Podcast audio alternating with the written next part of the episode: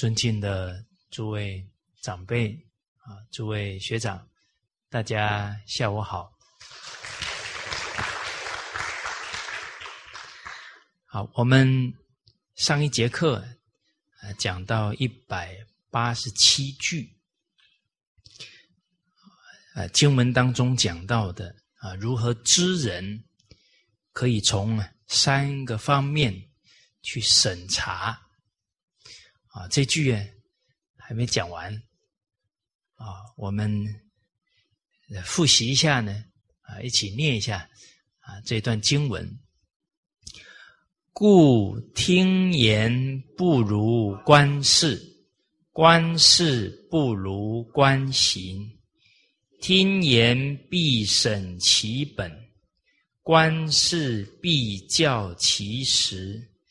观行必考其机，参三者而详之，尽少失矣。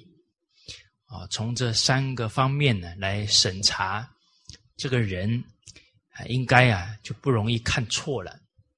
好，那我们从听言啊谈到观事啊，言语啊是。心之深啊，从一个人言语的态度，可以了解他的修养啊。他口中都是赞叹别人呢，他德就厚啊；他口中都是批评别人呢，他心胸就比较窄啊，比较刻薄啊。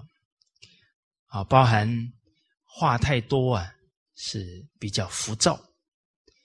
啊，话少的呢，反而是比较心定了，这是比较吉祥的人。哦，那应该大家上一次啊，我们一起啊学习的《易经》的这个句子啊，吉人之辞寡，造人之辞动多。大家上个礼拜是不是做吉祥的人？啊，话有没有减少不少？哦，那好，等于是呢，利益人的话呢，尽心尽力去供养。哦，那没有意义的话呢，讲越少越好，言多啊，反而必失了。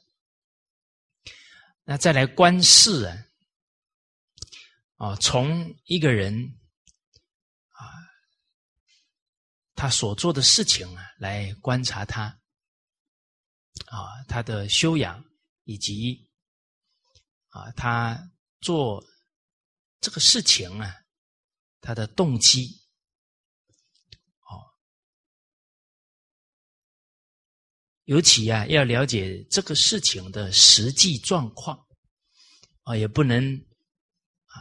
在判断事情的时候，啊，是听说的，啊，传传了好几个人的就下判断了，这个有时候会失真，啊，所以我们上一次讲到的，啊，重物之啊，必察焉；重好之啊，必察焉。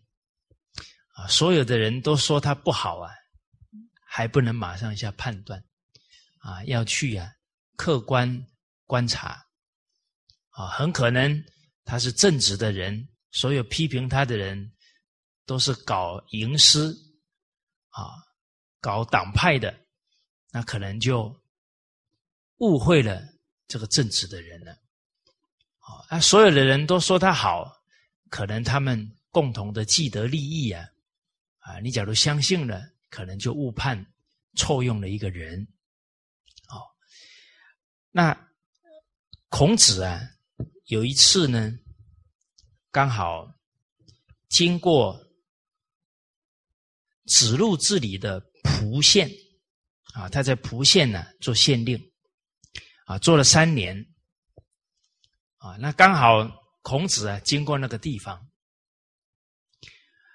那在蒲县的县境的时候啊，边境的时候呢，啊，孔子啊就赞叹了。哇，子路啊，干得不错啊！啊，他处理政事啊非常恭敬啊，而且对老百姓啊诚实无欺。啊，赞叹完呢，没有多久啊，啊，他们进入啊蒲县的县城里面了。啊，孔子又说啊，子路干的不错啊，啊，对人民尽忠守信啊，而且又宽宏大度啊。结果接着呢，进了县府大堂啊，孔子第三次赞叹啊，子路真的干得不错啊，对事情啊明察秋毫啊，啊，判案都判得很准确。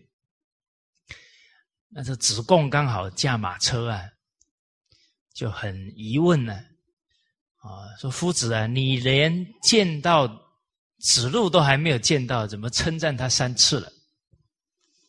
哦，那这个就是孔子啊，他一路从看到的事情啊，看到的景象，就判断子路啊，在这里治理的状况如何？哦。那孔子接着就讲到了，说刚到县的边境的时候啊，看见这个土地都整治的非常好，啊，然后呢，郊外的荒地啊都开垦了，田间的水沟啊都挖得很深，那代表老百姓啊很勤奋的工作，哦，所以这个是因为啊。子路的带动，因为他做事也认真呢，诚实无欺，所以才上行啊，下效。有一次，这个孔子的学生呢，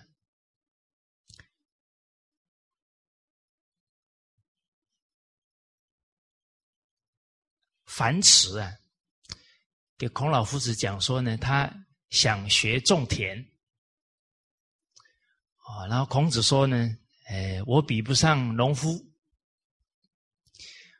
接着呢，他说我想学种菜谱，哦，那孔子又说我比不上啊种菜的人，哦，啊，接着呢，这樊迟啊出去了，哦，孔子啊。就说了，这个樊迟啊，心量太小，啊，读了圣贤书啊，还想学种田而已，哦，还想学种菜而已，哦，那诸位学长，大家想做什么？啊，哦，我们学的传统文化，学的圣贤的教诲啊，这一生的目标应该是做什么？啊哎，我这一生不饿死就好了。哦，哦，吃得饱、穿得暖就好了。哦，这个圣教啊，学贵立志啊，应该是学啊修齐治平的学问啊，修身齐家治国平天下的学问。那学生跟了夫子这么久啊，最后想学种田了啊，想种菜呀。当然，这夫子啊，借这个机会啊，启发其他的学生呢。哦，说到啊，上好礼，则民莫敢不敬。啊，你上位者啊，你成为一个官员，你可以带动一方的风气，教化一方的人民。这个就是学。圣教啊，最重要的就是利益老百姓了，啊，上好礼，则民莫敢不敬；上好义，啊，则民莫敢不服。啊，你很有道义啊，哎，老百姓心悦诚服啊，啊，上下一心啊，建设这个地方。啊，上好信呢，则民莫敢不用情。啊，上面非常诚信呢，下面就不欺。哦，这个都是啊，父母官或者领导者啊，他跟老百姓、跟底下的人，他一种道德行啊，还有一种情谊的交感。哦，真好的领导人呢，可以让底下的人哦，达到什么呢？怕对不起他啊，这个叫名不忍欺啊。这在管理当中啊，三个境界啊，一个是不敢欺哦，很凶，很严苛啊，底下的人啊，包含孩子、学生啊。啊，不敢欺骗，怕被罚，就不敢欺。啊，第二个程度啊是不能欺。啊，这个领导者像子产，啊，他非常聪明有智慧，啊，问题在哪他都看得清楚。啊，这些不敢呃，不能欺。啊，第三种呢是夫子见，啊，我们今天也会讲到他的故事。他是孔子的学生，他做到啊，名不忍欺，啊，他所曾经讲过的教诲啊，在没有人看到的情况，老百姓啊都会依教去奉行，哦，不愿意违背啊他这个父母官的教诲，叫不忍欺，哦，那这是一个领导者啊。同样的，假如当父母啊，你的孩子，在社会当中，不管遇到什么诱惑、什么境界的考验呢，他都记住父母的教诲啊，不忍心啊，以身呢啊侮辱了父母，所以德有伤，贻亲羞。哦，那他有这样的存心呢？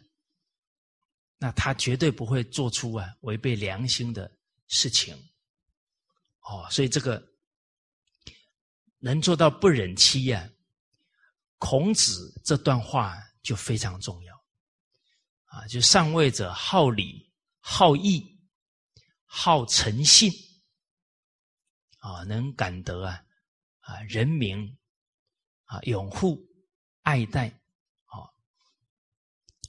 啊，所以这些事例啊，事实上都彰显了孔子讲的这些道理。那我们假如明白这些道理了，啊，那处在一个管理的位置啊，就能时时的想到这个反身里面讲到的，哦，行有不得啊，反求诸己，啊，这整个团队的风气呀。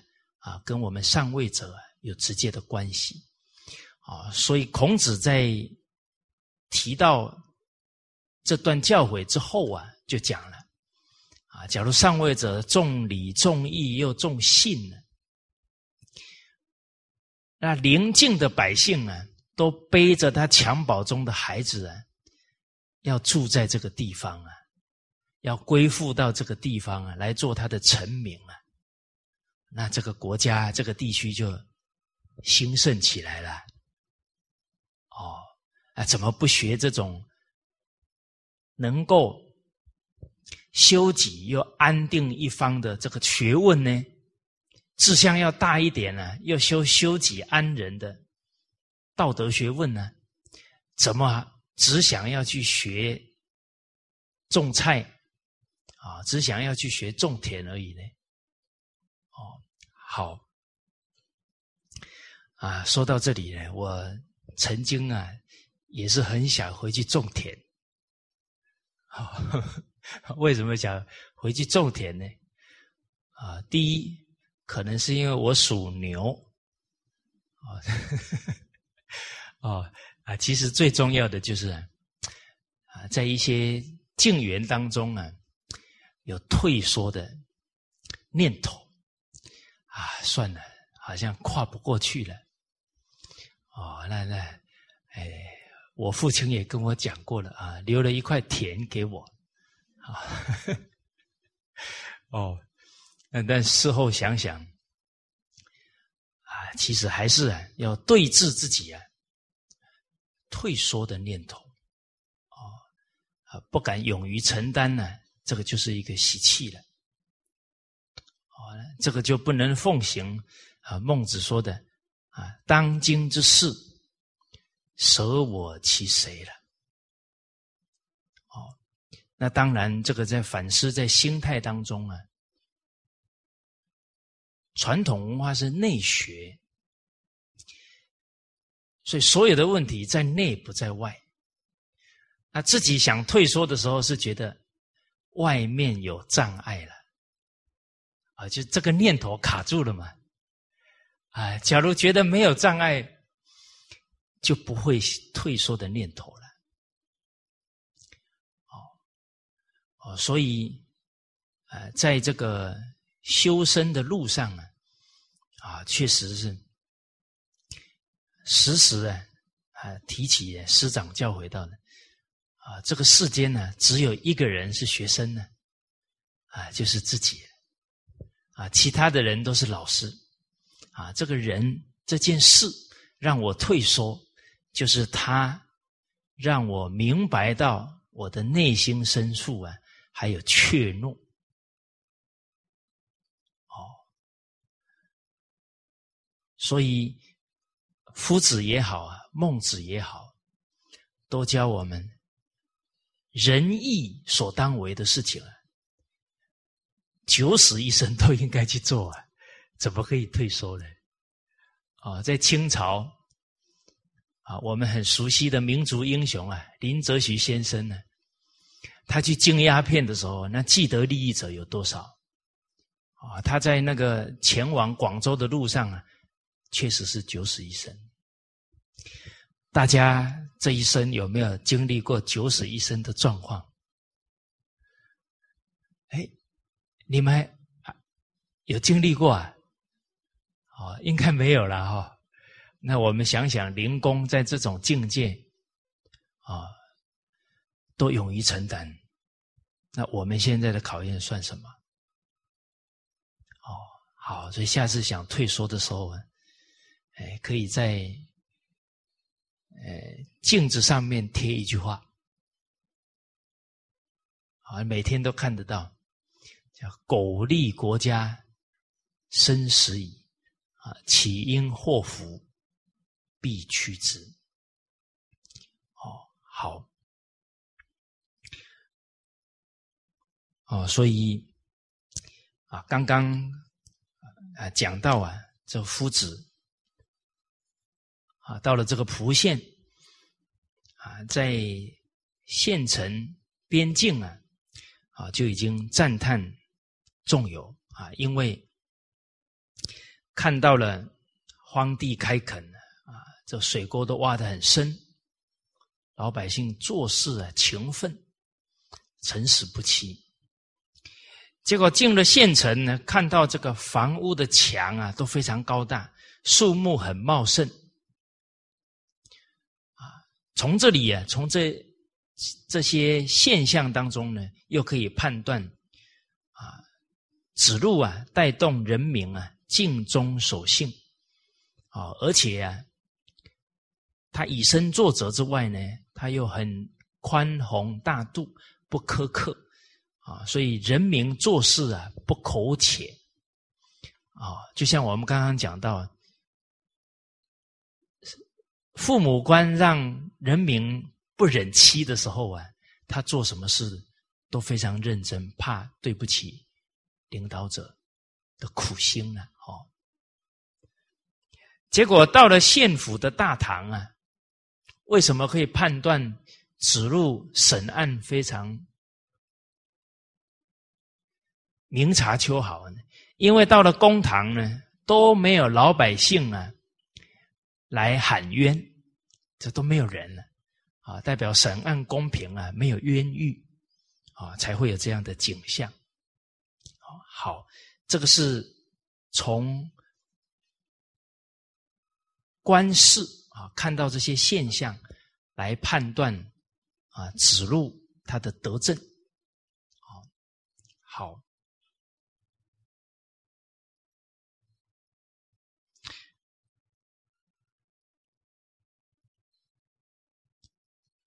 接着呢，第三个角度啊，是观行必考其机。啊，观察一个人的德行行为啊，必考察他整个表现啊，或者是啊，他整个行为的来龙去脉啊，这些事迹还要充分了解。那其实我们前面所讲的啊，这个八。八真呢，好八观六验呢，这些都是在观察一个人的德行。那在这里啊，我们在举孔子呢，曾经啊，鲁哀公请教啊，如何选拔很好的人才啊，来辅助治理国家。啊的一段对话，啊，跟从这里可以了解到呢，啊，夫子从五种人的德行标准呢来看什么样的人呢才能够重用。啊，哀公呢请教孔子，啊，这哀公问于孔子曰，啊，这一段还有打在荧幕上啊。啊，大家可以看一下。说寡人欲论鲁国之事，与之为之，敢问如何取之？啊，这个论呢，就是准确的评判啊，就是啊，你要评判鲁国啊这些读书人呢啊，并且呀。啊，要让他们在重要的位置上啊去治理国家，啊，那应该怎么样去取得啊判断才会不会有差误呢？啊，那孔子啊就说了啊，人有五仪，啊啊，有五种啊类型。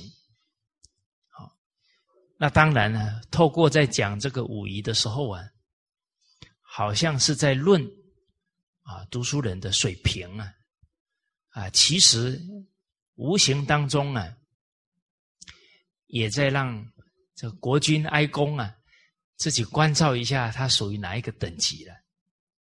啊，所以夫子他们在提醒领导者啊，就非常善巧。这孔子讲到了啊，人有五仪，有庸人，有士人，有君子，有贤，有圣。神此五者，则治道必矣。啊，能够判断清楚这五种类型的人，那选人应该不会啊有什么差错啊。啊，这个必就是应该就没问题啊，能具备。妥当了。好，第一种呢，所谓庸人者，啊，这个平庸的人呢，心不除慎终之规。他在做事的时候啊，没有存在一种什么呢？慎是谨慎，就是对事情非常谨慎啊，慎始慎终啊，不敢马虎。不敢懈怠，啊，不敢不负责任，他有这个做事的原则，就啊，而庸人呢，他没有这个态度，啊，那做事就会不负责任呢，啊，口不吐训格之言，啊，他开口啊，没有讲啊伦理道德的这些教诲。哦，孟子有讲到啊，人开口不讲仁义啊，就是要自暴自弃了。哦，那开口讲的是闲话啊，或者是呃讲人家的是非的时候啊，自己的德行就在往下降了。这确实是自暴自弃了。哦，不择贤以托其身啊！他没想到啊，要清人啊，清净圣贤教诲，清净仁德之人。哦，不力行以自定啊，不力行圣贤教诲呢，来奠定自己的德行，甚至奠定自己啊人生成功的基础。他不去做这个事情。啊，见小暗大而不知所悟，小事情哈，很会耍小聪明，哦，但是啊，没有大局观啊，看得也不远，啊，然后也不知人生该做什么，啊，不知所悟，啊，哎，念到这一段呢，感觉跟我，呃，二十五岁以前蛮像的。啊，每天好像放假了，就是把二十四小时给它填满，也不知道人生的意义是什么。啊，后来学的经典呢，真的完全不一样。所以这里讲到，一个人不择贤以托其身呢，人生慧眼开不了啊，真的是行尸走肉而已啦。哦，这种日子啊，我也过了好长一段时间了。哦。真的打开经典，那第一句话都能改变人生。哦，我们看《大学》一开篇，“大学之道，在明明德，在亲民，在止于至善。”明明德就是人生的意义，不断提升智慧跟自己的灵性啊。哎呀，没读经，根本不懂这些道理。啊，就好像，呃，目标就是赚钱享乐，那个都是跟灵性的提升背道而驰的，啊，在清明这一生的价值，能够利益多少人，才是人生价值，哦，啊，那自我成就跟利益他人做到了尽心尽力啊，圆满了，就止于至善了。好，所以这个见小暗大不知所悟啊，看到这样的人呢，哎，不要生气啊，他是很可怜的，在整个在虚掷人生的光阴呢，哦，从物如流而不知所值，啊，就随波逐流了，然后不知道人生的意义啊，都没有主见。啊，此则庸人也。这刚刚这些表现呢，就是庸人。好，那当然这样的人不能用了。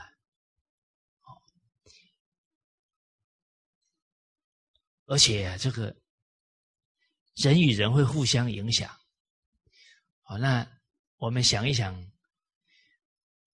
好的影响快啊，还是坏的习性影响快？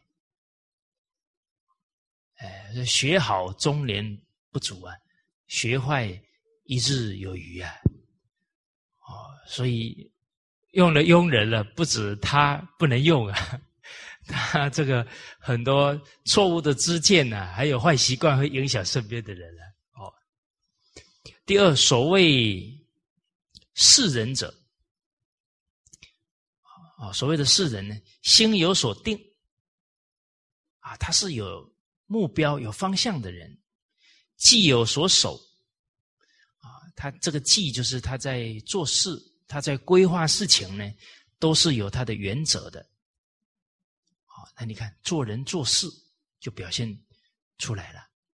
啊，虽不能尽道术之本，啊，他还不能说穷尽整个道德学问的根本，他还没有这些经典完全贯通。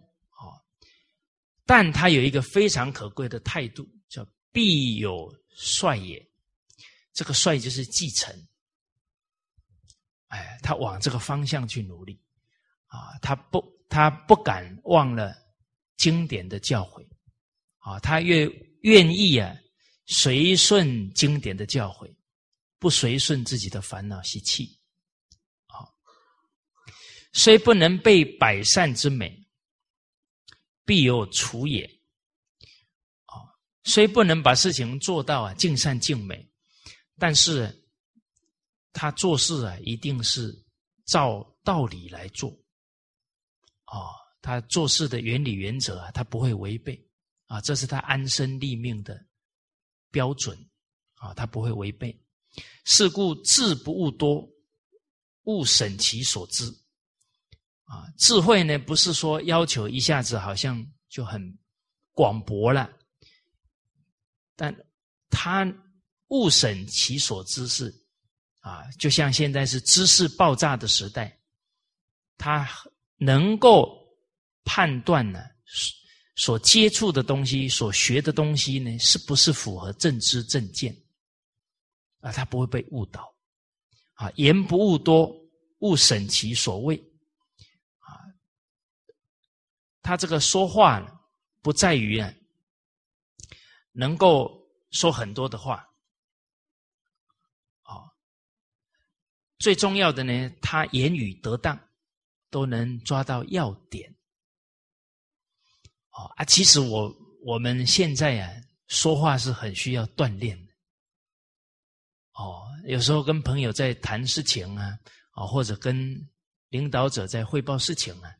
可能我们讲半天，人家不知道我们的重点在哪里，哦，所以这个都要锻炼啊！讲话以前先把要点要列出来，哦，啊，甚至已经结婚的，让讲给另外一半听一下，啊，那你你知不知道我要表达的是什么意思？哦，哎。这个勿审其所谓，就讲的恰当啊，抓要点。行不务多，勿审其所由。啊，做事啊，不是去求呢啊，做很多求表现，而是呢，他所做的每一件事啊，他都非常清楚为什么要做这一件事情。哎，现在。人为什么不能在工作当中乐于工作，得到一种欢喜跟成长？做这个事情呢，意义在哪里？不知道啊，没办法啊，领导叫我做就做，哦，啊，做的时候也不知道对自身、对他人的利益是什么。哎，假如我们做每一件事都知道。是利益自己跟利益他人呢？那做的非常起劲啊！哦，你比方我们现在弘扬孝道，对自己来讲，把自己的孝心唤醒了。哎，大家有没有经验讲二十四孝，讲到自己流眼泪的经验？都没有。哎，有一句话很重要，要感动自己啊，才能感动别人哦。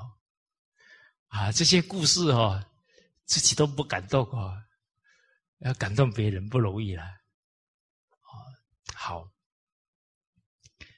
哦，所以一来唤醒自己的孝心啊，再来呢，也是点燃他人的善心啊，孝心。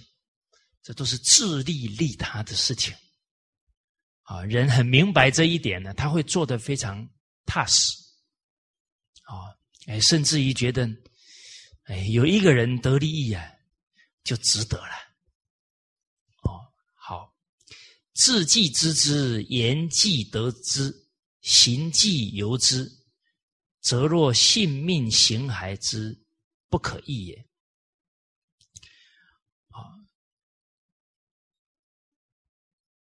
他对于所了解的这些道理，好，然后他讲话、做事、行为，啊，他都是啊，知道分寸的，啊，知道为什么而做的。那这一些态度啊，就像他的身体，像他的性命一样啊。是不会改变的。啊，就是这一些做人做事啊，已经成为他的灵魂了，屹立不摇了。啊，他遇到境界不会改变这些做人做事的原则。啊，所以接着讲了，富贵不足以益，贫贱不足以损，此则是人也。啊，富贵不会让他骄慢，贫贱不会让他觉得凄凉。啊，所以从这个世人的标准呢，我们看到一个世人呢，第一有没有非常明确的人生目标，第二。他做什么事情啊？很认真，不懈啊，不懈怠。第三呢，他宠辱不惊，富贵不能淫，贫贱不能移啊，威武不能屈啊，这个是世人啊。第三，所谓君子者啊，所谓的君子，言必。忠信而心不怨，啊，言语非常忠诚信守，然后内心啊不会埋怨他人，啊，不怨天不尤人，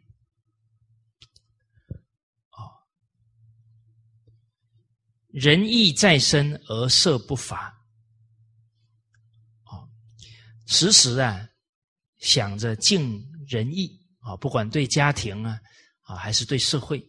但是呢，从来不会去夸耀自己，这个法就是夸耀自己的意思。啊，思虑通明而辞不专，啊，他的思维啊非常通达明白，啊，这些义理，但是呢，他不会强势，他很明理哦，但是很有耐性啊。跟人家沟通，跟建立共识，这个不专就是不专断、不跋扈啊，好像全部都得听他的哦。哎，这个不容易了，很明理了，但是又很有耐性，跟人家取得共识啊。笃行信道啊，他这个修养啊，德行非常纯一。笃实啊，做什么事情非常实在。信道呢啊，他对圣贤之道啊没有丝毫怀疑啊，以这个为标准，然后自强不息，嗯，哦，时时都是啊，很有正气啊，很有使命感啊，悠然若将可越而终不可及啊。他呢看起来很从容，啊，好像也很平凡，好像啊很容易超过他，但是却真正呢跟他相处以后，觉得好像德行啊赶不上他，啊，会差他越来越远，啊，此君子也。好因为这君子都很谦退啊，一般人接触他也不会觉得他啊有多大的能耐啊，但是重在呀这个内在的提升。好，再来第四种啊，所谓贤者，德不逾贤啊，他的道德啊不会超越常理啊，他中规中矩。啊行众归神啊，这个是所作所为啊都有规矩啊，就像《中庸》一开始就说了：“道也者，不可须臾离也。”啊，就像我们学习传统文化啊，从自身来讲呢，要时时关照啊，言行跟经教相应啊，包含。一个传统文化的团体制度、决策啊，所有的做法，哎，也都要啊，以经典为依归，啊，行重归神啊，我们的行为啊，包含整个团体的做法，哎，跟经典相违背了，那不止不能弘道了，就反效果了。哦，啊，所以言主法于天下而不伤于身。啊，他讲的话呢？天下人都愿意效法，而且呢，他不会犯口过。哦，大家希不希望这一辈子啊？哎，right now 啊，从现在开始，哎，言主法于天下，不伤于身。哦，善护口业，不及他过啊。我们虽然想每天积功累德啊，但是这个言行啊，假如做错了啊，反而在折损啊自己的福德了。哦，这样的功夫啊，不是一触可及的啊。这样的功夫呢，我们想应该是从世人的功夫啊，哦，再提升到君子，然后呢，慢慢到这个贤人的状态。哎我们在这个学传统文化，大家学的过程有没有挫折感？哦，怎么这么难？学孔子这么难？哦，你们都没有哦？哦，我常有呢。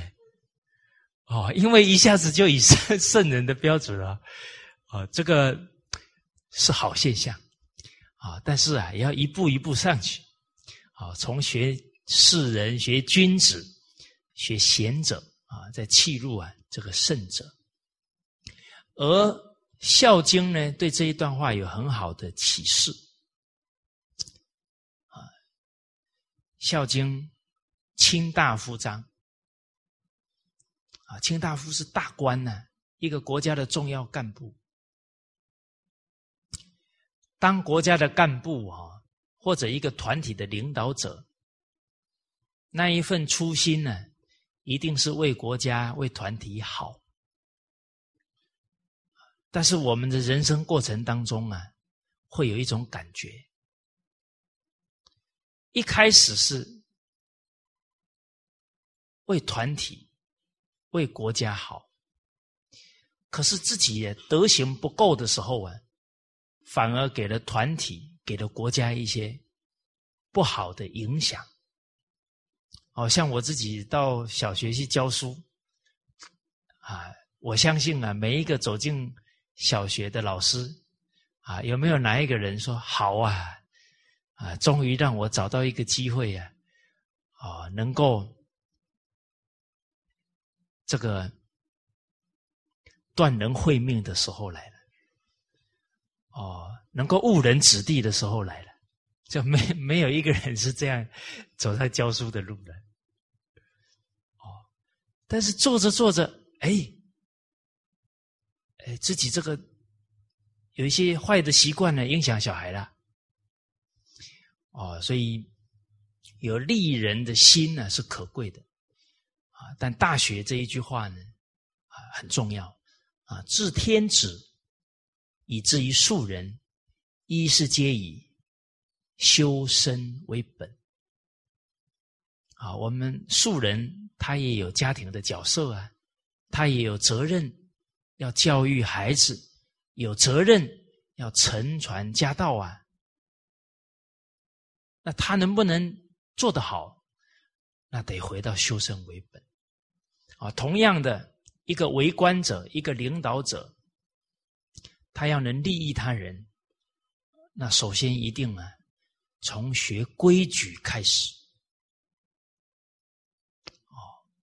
啊，所以孔子在《论语》最后一句有讲到：“不学礼，无以立。”哦，这个立志很很严肃哦。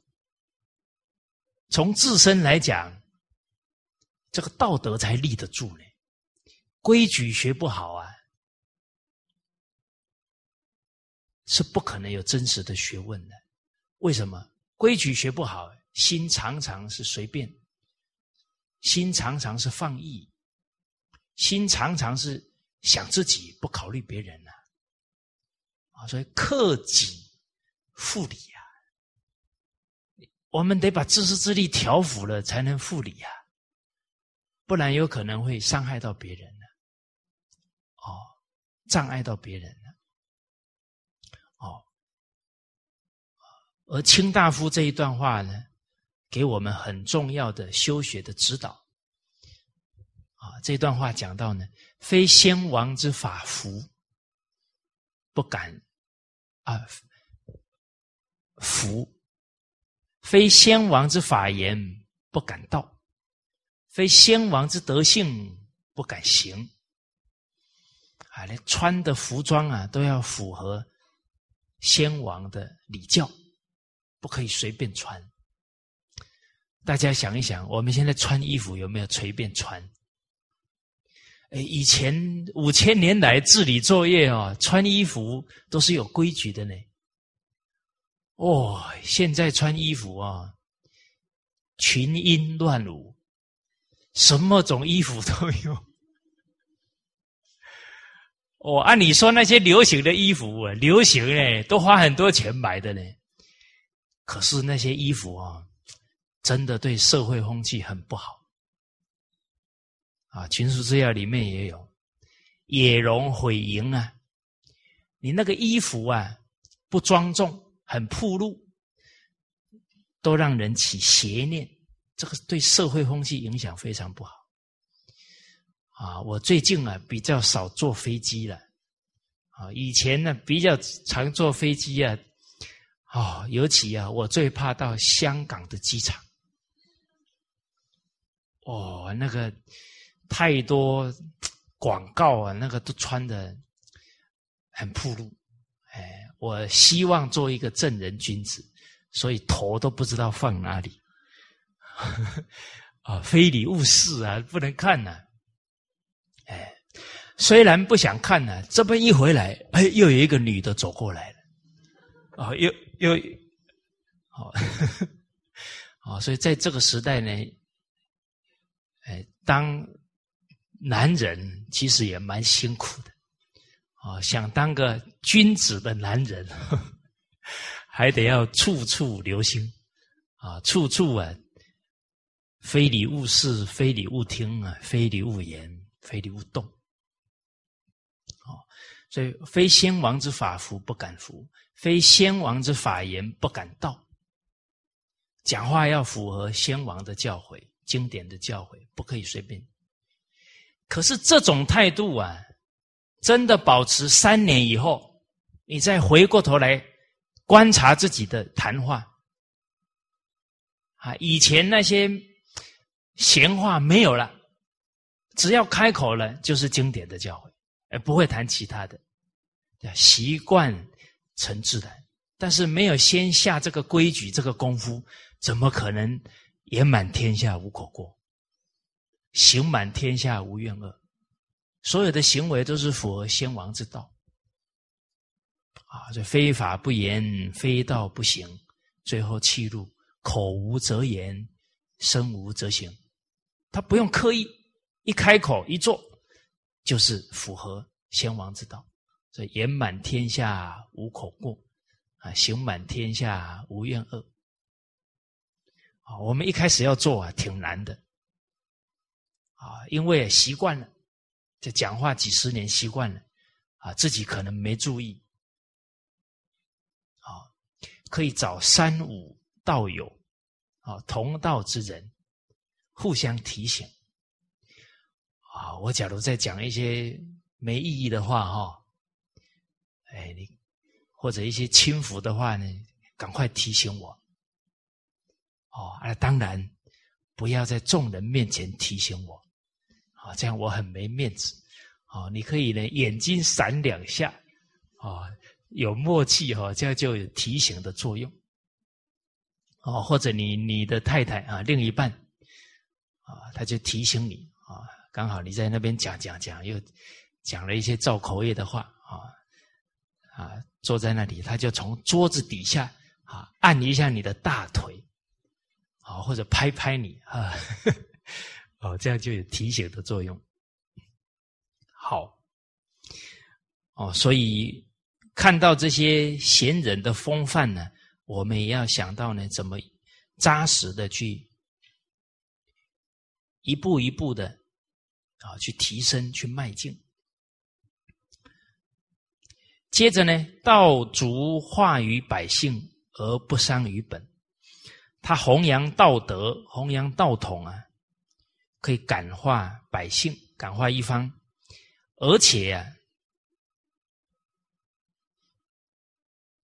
不伤到自己的修身，也不伤到百姓。所谓伤到百姓，就是不失信于百姓。哦，我们以前呢，常听一个说法，叫“为君子”。为什么文化在这个百年受到这么大的破坏？哦，像那个清末明初啊，哇，这好像旧的东西都是不好的。哦，那读书人被批判啊，那些行为是错的，但是那是一个结果，因在哪里呢？啊，这是值得我们呢，在这个时代要复兴文化。学圣贤教诲的弟子们呢，要非常明白的一个道理啊，就是因为读书人做的跟经典不一样啊，那一般的百姓他就反感，最后就反对传统文化哦，所以这个还要归到呢，我们有没有能够。啊，把经典呢做出来啊！有时候想想啊，假如读书人都像范仲淹呢，那那传统文化不会有浩劫的，永护都来不及了。哦，所以这里讲到的，能够不伤自己的修身，不伤自己的啊，不失信于民，主要的是因为呢，他弘道。首先呢，他是以身作则，身教啊，就像曾子讲的“人能弘道”，哦，而假如弘道过程当中啊，我们没有修身为本，哦，那最后这个习气现前啊，用习气啊去。做事情，啊啊，包含啊讲话的时候啊，有随习气啊在讲话，那可能就误导别人了。哦，所以在跟大众啊宣传传统文化的时候，确实啊，这个贤者的标准呢，给我们很大的启示。啊，有可能一个道理顺着自己的意识。哦，没有依据经典或者依据古著啊，那误导他人呢就麻烦了。哦，那就伤了本了，啊，伤了百姓了啊。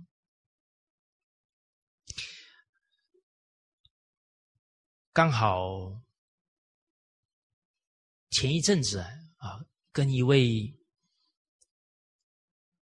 从事商业编辑的朋友，在谈一些事情。他有提到啊，啊，有些企业，他们的精神呢叫狼性的企业，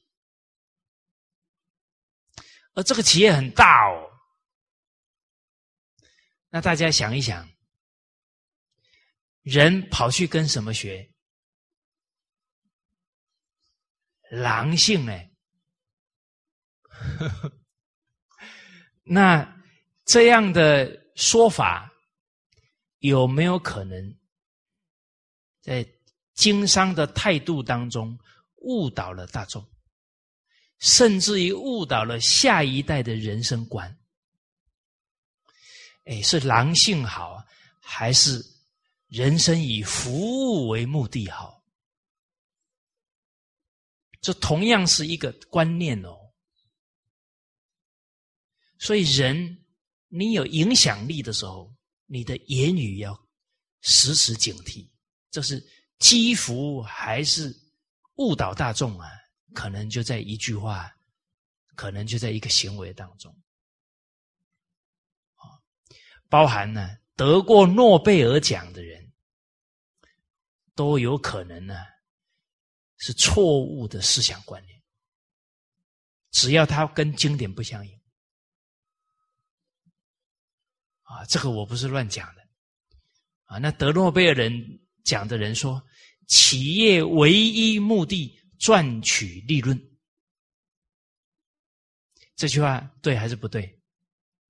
可是却在教科书里面持续这么久的时间，哦，所以没有这个圣贤人呢为标准的时候啊。这个是群魔乱舞啊，是有可能的。哦，所以我们在这样的一个知识爆炸的时代啊，要有判断力。就像刚刚讲的，啊，勿审其所知。社会这些资讯，你非常有判断力。哦，四千五百年那个纲领啊。是非常好的判断标准啊，那个纲领啊不多，三个重点：立身、处世、接物。立身、言中性、行笃敬、惩愤、治愈、谦善改过。大家不要小看这个标准哦，这是立身哦。一个人的道德能不能立住，这个是标准啊。有非常多的课程收钱收的很贵哦，都是在引发人的欲望哦。那怎么是治愈呢？那那个那标准一照，他就是邪的啦，还要花冤枉钱，真是前辈子欠他钱，还拿那么多去学一个学学知学见的，哦，很冤枉。啊，这个我挺有经验的。啊，我之前还没遇到经典，也也上了不少这个激发欲望的课程。哦，啊，所以接触经典以后啊，在读到啊那一句“天不生仲尼，万古如长夜”啊，啊是很有感受的。好接着呢，富则天下无晚财，这个“晚”是积的意思。他富有呢，他会很慷慨，所以带动风气啊，富而好人，啊，都会去帮助别人，由他带动起来啊，不会啊积财伤道啊。施则天下无病贫。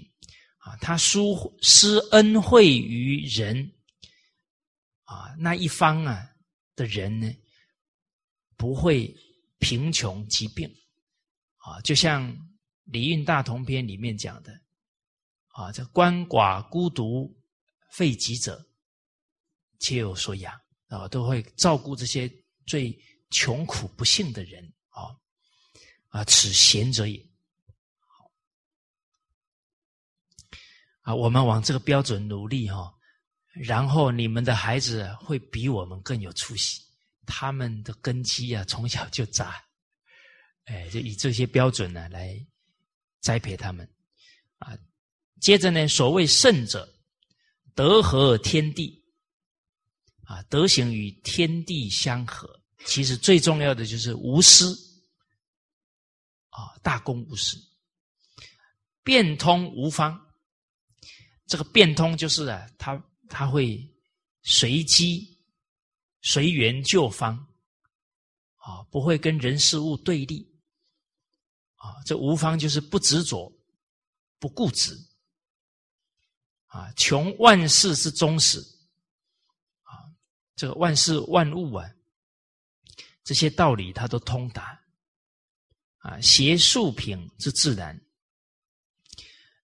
使这个万物啊自然和谐的发展，哦，因为他的性德现前呢，啊，能够尽其性啊，能尽人之性，接触他的人啊，慢慢这个性德啊、明德能够被引发出来。那我们从啊，我们看这个范公啊，他连西夏人都被他感动哦。那范公也很仁慈啊，他不杀害生命啊。像我们讲到这个宋朝有一个将军呢，叫曹彬，他很仁慈，冬天的时候不修墙。为什么修墙啊？你挖那个土，可能里面有虫在冬眠，你一把它挖开，它马上就人死了。所以它细腻到呢，对这些这么细小的昆虫生命都有仁慈。哦，那他这个是感动身边的人，又又能够去爱护一切万物生灵啊！这确实是邪树平是自然。哦，我们看师长啊。这教导我们不要伤害生命啊！所以现在很多听师长教诲的人啊，不喷农药，不用化肥啊，都是循着这个传统农耕啊，那多少生命啊得以这个自然的生长哦。而刚好这一次啊，师长到了斯里兰卡。哦参与的大使啊，有二十多个人，啊，对中华文化呢非常认同，啊，当然也是因为接触师长啊，感觉到老人家的德行啊，还有无私为这个社会着想，希望能化解世间的冲突跟灾难，哦，所以那个。我记得，印象很深的啊，马其顿的大使啊，他曾经做过交通部长啊，而且还竞选过马其顿的总统啊。他有一次啊，亲自到香港啊，就很多啊治国的问题啊啊问老人家啊，他去亲近师长四天。啊，结果第四天呢，他发表他的感言呢，啊，他说，呃，他曾经听说啊，啊，接触一个有德行的人呢，一天呢等于读一千本书，啊，所以他觉得自己读了四千本书了，啊，这是香港版。结果这一次呢，他到斯里兰卡啊。也是参加这个宗教论坛、宗教和谐论坛。哦，这一次他的版本不一样啊！他说，清净有德行的人一天呢，等于读一万本书。啊，所以四天应该是四万本书，可能他的感悟更深了。哦，所以真正人的一种无私的性德啊，确实能感化。人甚至感化一切万物，啊，那为什么呢？因为人之初性本善，所有众生都有本善，欲缘呢，它都能够起作用。哦，好，所以夫其大道而遂成情性。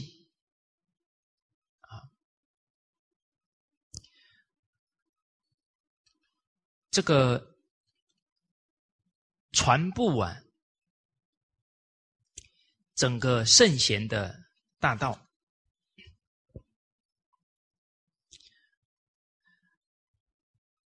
当然这个传布当中呢，还是他的身教啊，以身作则，然后成就人的性德啊，他的性好的性情，他的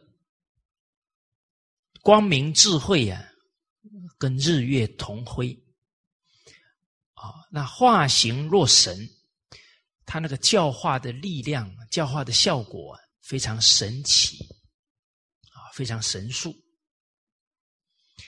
下民不知其德啊，一般的人呢，也不知道呢，他德行高大到什么程度啊？读者不视其灵啊，看到他的人没有办法测度啊，他德行的边际。哦这此圣者也。好，这看到这个最后一句说，没有办法测度他德行的边际啊，啊，这个时代啊，人的怀疑心比较重，啊，哎，看到一个有德行的人都想，他真的不会生气吗？哦，他真的是无私的吗？啊，我再观察看看。啊，想起那个汉朝有一个很有德行的人叫刘宽。啊，他爸爸取的名字很好。啊，他这一辈子最彰显的德行就是宽容的心呢。啊，连他的太太都想，他真的不会生气吗？啊，所以太太。请他的婢女啊，端的那个热羹啊，走进，刚好走进他呢，端给他喝。刚好他穿穿着朝服啊，待会就要上朝去了，啊，他故意跌倒啊，就把那个热羹呢，就倒在他的朝服上面了，就看测试看看呢，那会不会生气？就这当下。刘宽第一个反应讲出的第一句话就是：“哎呀，有没有烫到你的手？”啊，不止没有计较啊，这念念呢为对方着想。哦，所以这个确实啊，有这样的一个修养的时候，可能一举手一投足都能让。对方啊，感动、佩服，好，好，这个是五仪啊，这五种标准德行的标准啊。那我们用这五个标准来看，看他实际的修养到什么程度啊，就可以判断出来。另外呢，我们。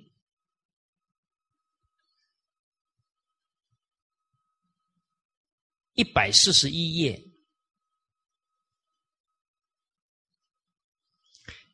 也是啊，有关德行的标准。这个文王问太公曰：“啊，君主君国主民者，其所以失之者何也？”啊，这周文王啊，请教太公。啊，其实我们从这些对话都感觉到，这些古圣先王呢，他已经很有德行，但是他却很好学，就抓住很多机会去请教，有疑就问，哦，就不耻下问，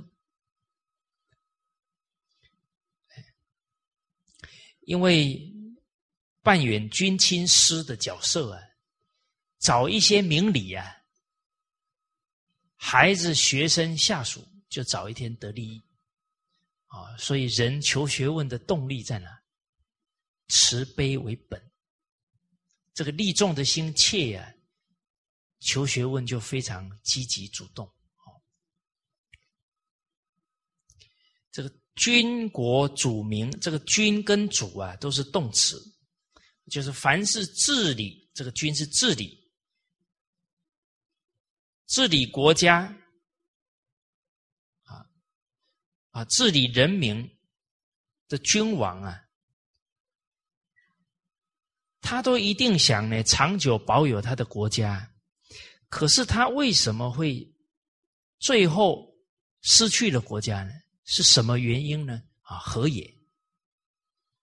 那太公曰：“不胜所与也。”啊，是因为啊，他不能选择适当的人才和建立适当的事业所造成的。啊，他用人还有在国家重要的各行各业的这个策略当中啊错误了，可能就会造成很大的负面影响。啊所以人均有六守三宝，所以为人君者啊，必须注意呢这个六守三宝。六守呢是拿来选拔人才的标准，三宝呢是谋划是这个经营事业的重要原理原则。所谓六守啊，这个六守者，一曰仁，二曰义，三曰忠，四曰信，五曰勇，六曰谋，是谓六守。啊啊！文王曰：“慎则此六者奈何？”啊，怎么样很慎重的来选择具有这？六种德行的人呢？啊，这是进一步啊请教了。啊，当然仁义忠信、勇谋啊，这个确实都是关一个人的德能。啊，太公接着讲呢，太公曰：“富之而观其无犯。”他拥有了财富了，然后观察他是否会逾越礼法，啊，贵之而观其无骄，啊，使他尊贵了，观察他有没有骄傲。欺负人，啊，富之而观其无转啊。付托付给他重责大任，观察他是否会专权，啊，他会懂得呢，啊，不自专自傲，啊，他懂得请示上面，啊，听这个集思广益，啊，而不专才，啊，这个转呢，意思就是专。啊，不不专政啊，专权，使之而观其无隐，使他处理事物啊，观察他无隐，就是不会欺骗，不会虚伪。啊，为之而观其无恐。啊，使他承担危难的任务啊，啊，观察他是否会恐惧，啊，视之而观其无穷，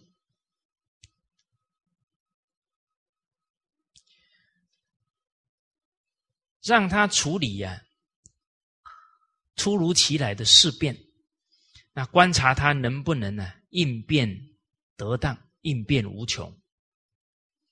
好啊，接着呢，讲到呢，啊，富之而不犯者，人也。啊，富有而不逾越礼法，是心中存有天理的公平。啊，这个即是人。啊，从这个富而不犯，可以观他有人的德行。贵之而不骄者，义也。哦，他富贵了，但是不骄傲欺负人，这个人有义的德行，啊，因为人一贵了，是有地位，是国家的信任，应该是透过这个位置啊，去敬知遇之恩的道义啊。感谢国家领导，也感谢人民的信任啊，所以这个是义啊。所以待婢仆身贵端，这是贵啊，虽贵端，持而宽。哦啊，这领导者啊，就是哦，或者是说家里比较富有，有请佣人，那人能住在同一个屋檐下，都是很深的缘分呢。啊，应该照顾他、栽培他，而不是欺负、虐待他了。哦，负之而不转。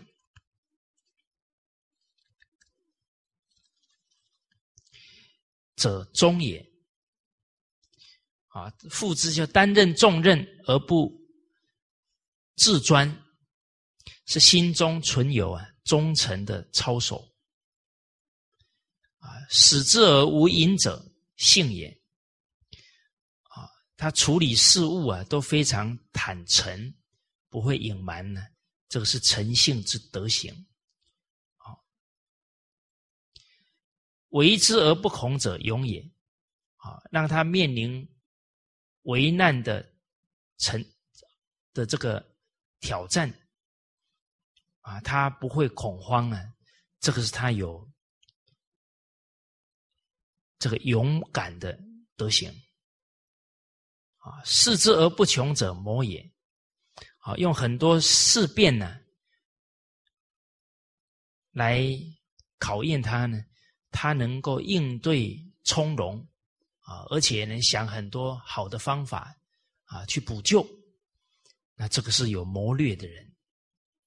所以人君慎此六者啊，谨慎从这六个角度去观察他的德行啊，以为君用啊，你判断清楚了，这是可用的人啊，你重用这些人啊，人存呢就正举。啊，他就可以啊，把这个部门做好，或者利益了这一方的百姓了。君无以三宝借人，啊，以三宝借人，则君将失其威。啊，大农、大工、大商谓之三宝。另外，这个三宝就是大农、大工、大商啊。就是人均呢，不可以把这三种经济组织啊的权利呢给予他人啊，给予他人呢，这个人均呢可能就丧失了权威。我们现在看呢，很多工业、商业呀、农业呀，都发生这个财团的垄断。垄断以后，大家要考虑到啊，商人假如没有接受传统文化，他把什么摆第一位？把利呀！哇，那他炒作整个物价啊，老百姓日子都过不下去呢。那你假如君王都没有办法去调节这个农工商的情况，那这个国家就为难了。哦，那很多那些财团就把持住了，哎，那社会很多不公无奈的事情就越来越多了。那可是这个都是一开始这个国家领导者在做这些决策的时候有没有注意到这个长远的考虑了？哦，所以有一些国家它比较冷静啊，他会用国家的机制啊来调节农工商。啊，不会失控，啊，这个是正确的。所以六手掌则国昌，三宝完则国安。啊，能够坚守六守的原则，国家呢就会繁荣昌盛。得贤者则安昌嘛，啊，有贤德之人呢就会昌盛。三宝丸，这个丸就是能够保全得住了，啊，那国家呢比较能够长治久安。好，这个是从这个三百零八句的六首来观德行。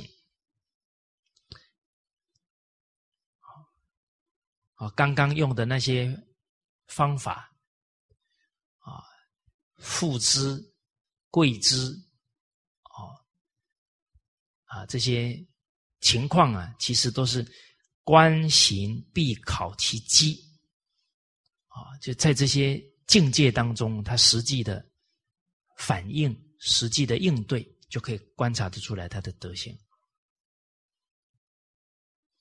好，尤其啊。孔子有一句话讲：“君子无忠实之间为人，造次必于世啊，颠沛必于世。”啊，一个人在已经是穷困的时候了，啊，甚至在逃难的时候了，啊，恐慌当中呢，他还能保持那个为人着想的心，这个就是不简单。啊，其实我们想一想，我们什么时候很容易动火气呀？啊，自己在忙的时候，别人还还还在那这个啰嗦的时候，我们就火就上来了。哎，所以君子无忠实之间为人呢，啊，烦的时候必于事啊。哦，哦，包含哎，大家有没有？半夜两三点，啊，接接到电话，哦，那那我们第一个念头会怎么样？哦，拜托，啊 我昨天很晚睡，很累嘞，你还吵？哎，说不定对方想自杀，有没有？啊，那个电话已经是最后的求救了。哦，那我们在这个当下。哎，能不能感受到对方的情况啊？啊，赶紧，哎，用一一个，哎，慈悲的心啊，啊，去引导他。啊，所以人这个仁慈的心，往往在你不是很情绪不是很很平稳的时候啊，那个考验一来，可能我们就忍不住了。哦，那都要在这些地方啊下。更大的功夫，哎，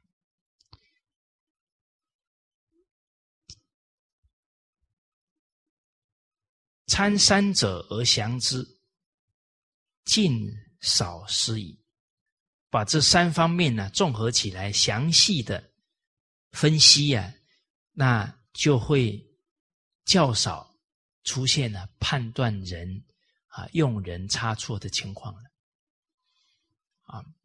刚刚想到一个明朝的杨祖，哦，他确实是念念为对方想，哦，他们家那个屋檐呢，被邻居啊的屋檐都盖过来了，啊，所以下雨啊都淋在他们家屋顶上，啊，家里的人就有有点不欢喜了。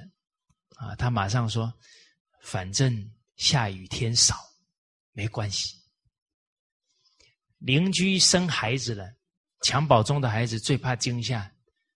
啊，他把自己的驴子卖掉，自己走路去上班。哎，自己没有考虑自己会累呢，就为孩子着想。他们家的祖坟呢？”被小孩呀，把那墓碑给推倒了。哦，一般的人听到这个消息，勃然大怒啊！啊，他在这个当下还是为对方想，啊，赶紧去了解有没有伤到这个孩子。啊，最后了解啊，还好还好没受伤。然后又到了那个孩子的家里。哦完了，安慰那个孩子哦，别惊吓到了，啊，没事就好，没事就好。啊，这个字，我常常呢能仁义存心啊，哦，保持这个道也者不可虚礼的修养。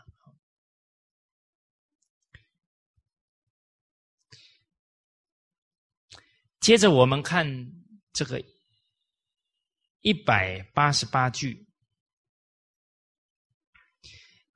啊，我们一起啊，先念一下：习人之居上取士之难，故虚心而下听；知在下相接之意，故因人以治人。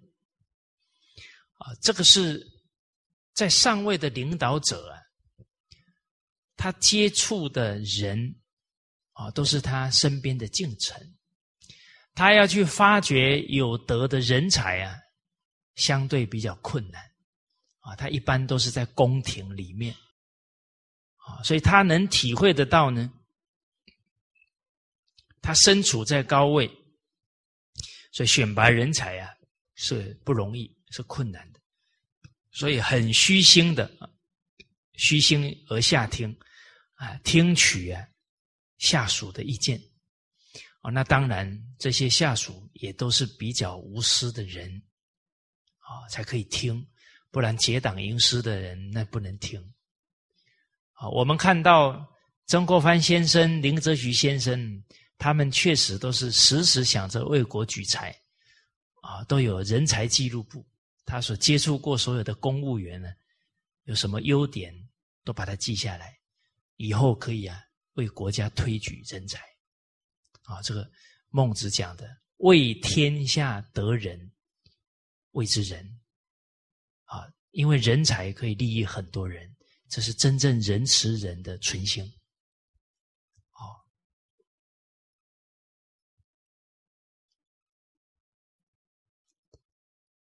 知在下相接之意，啊，他知道啊，他底下的人可以去跟很多大众啊，啊，人才相交往，比较能够了解这些人，啊，所以啊，故因人以治人，这个因就是凭借着他的下属。啊，去了解人啊，去推荐人呢，啊，去来才能够治人。这个治就招致啊，了解到这些人呢，啊，才能够啊启用他们。好，那历史当中啊，我们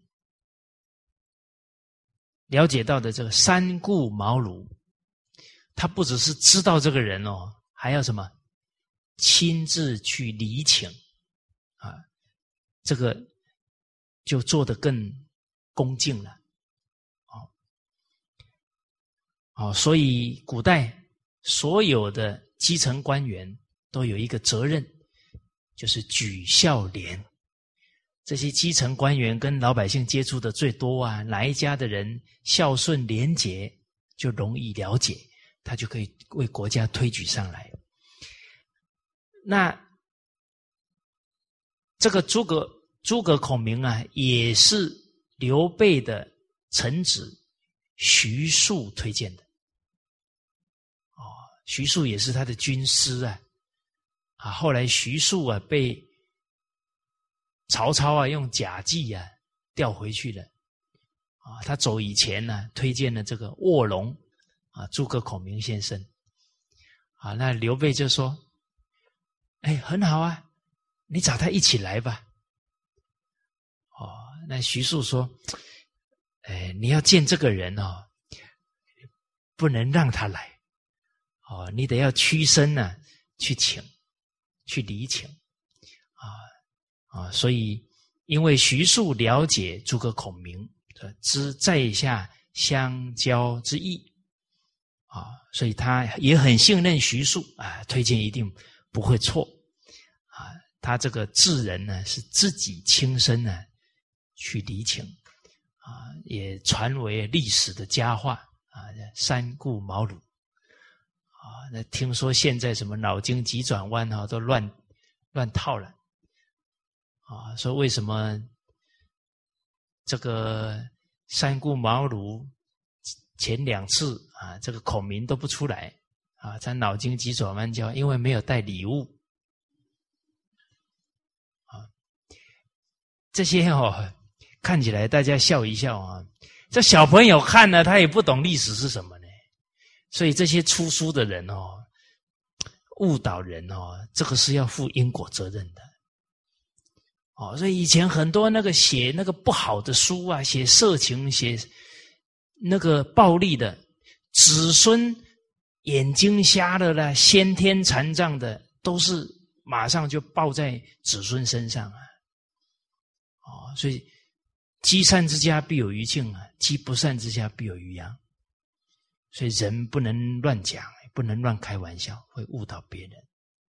好好，那这一节课呢，先跟大家交流到这里。好，谢谢大家。